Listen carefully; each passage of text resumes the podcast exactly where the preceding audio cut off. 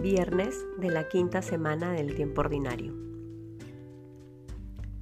Bienvenidos a Palabra Viva, en el nombre del Padre, del Hijo, del Espíritu Santo. Amén. El Evangelio según San Marcos, capítulo 7, versículos del 31 al 37.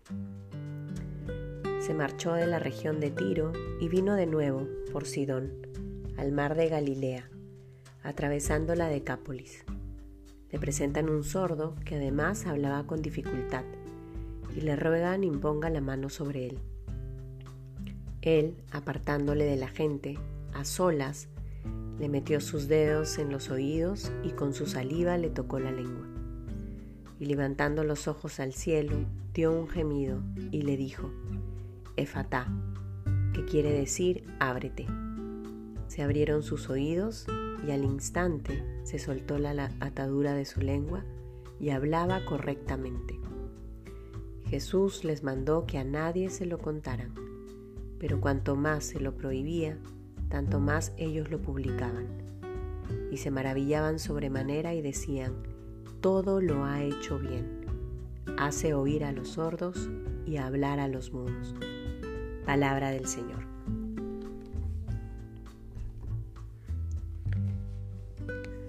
Jesús sigue recorriendo nuevos pueblos, nuevas ciudades, sigue teniendo nuevos encuentros. Y esta vez contemplamos el momento en el que Jesús cura a un sordo mudo. O más bien, sordo y que no hablaba bien, como lo atestigua Marcos.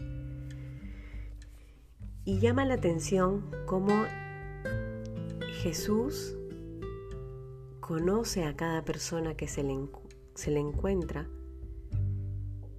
y ofrece su salvación de una manera particular, considerando justamente a quién es la persona que tiene al frente. En muchos relatos hemos escuchado cómo Jesús cura y sana enfermos entre multitudes, hace milagros y son muchos los espectadores.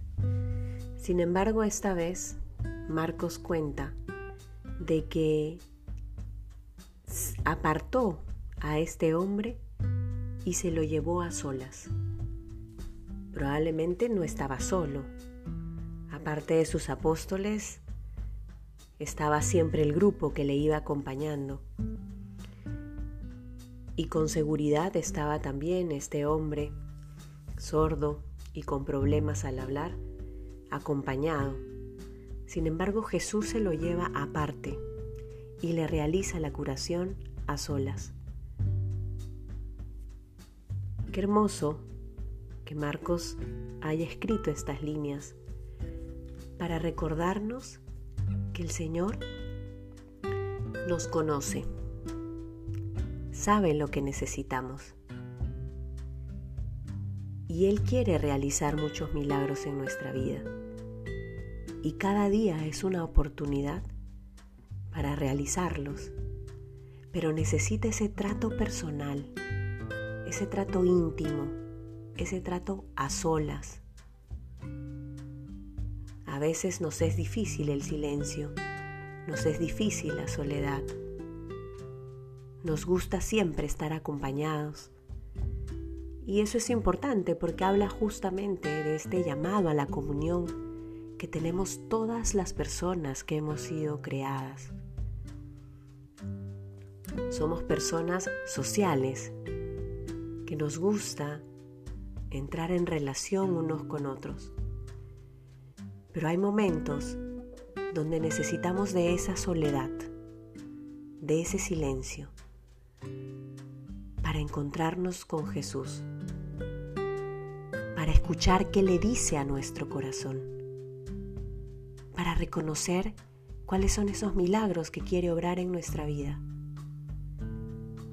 Pidámosle al Señor que nos dé la gracia para aprender a hacer silencio en nuestro interior no solo ese ejercicio exterior de quedarnos callados, de no escuchar música, de no hablar con nadie, sino ese silencio interior que conecta nuestro corazón con el suyo para poder escucharle bien y para poder hablar mejor de Él a los demás.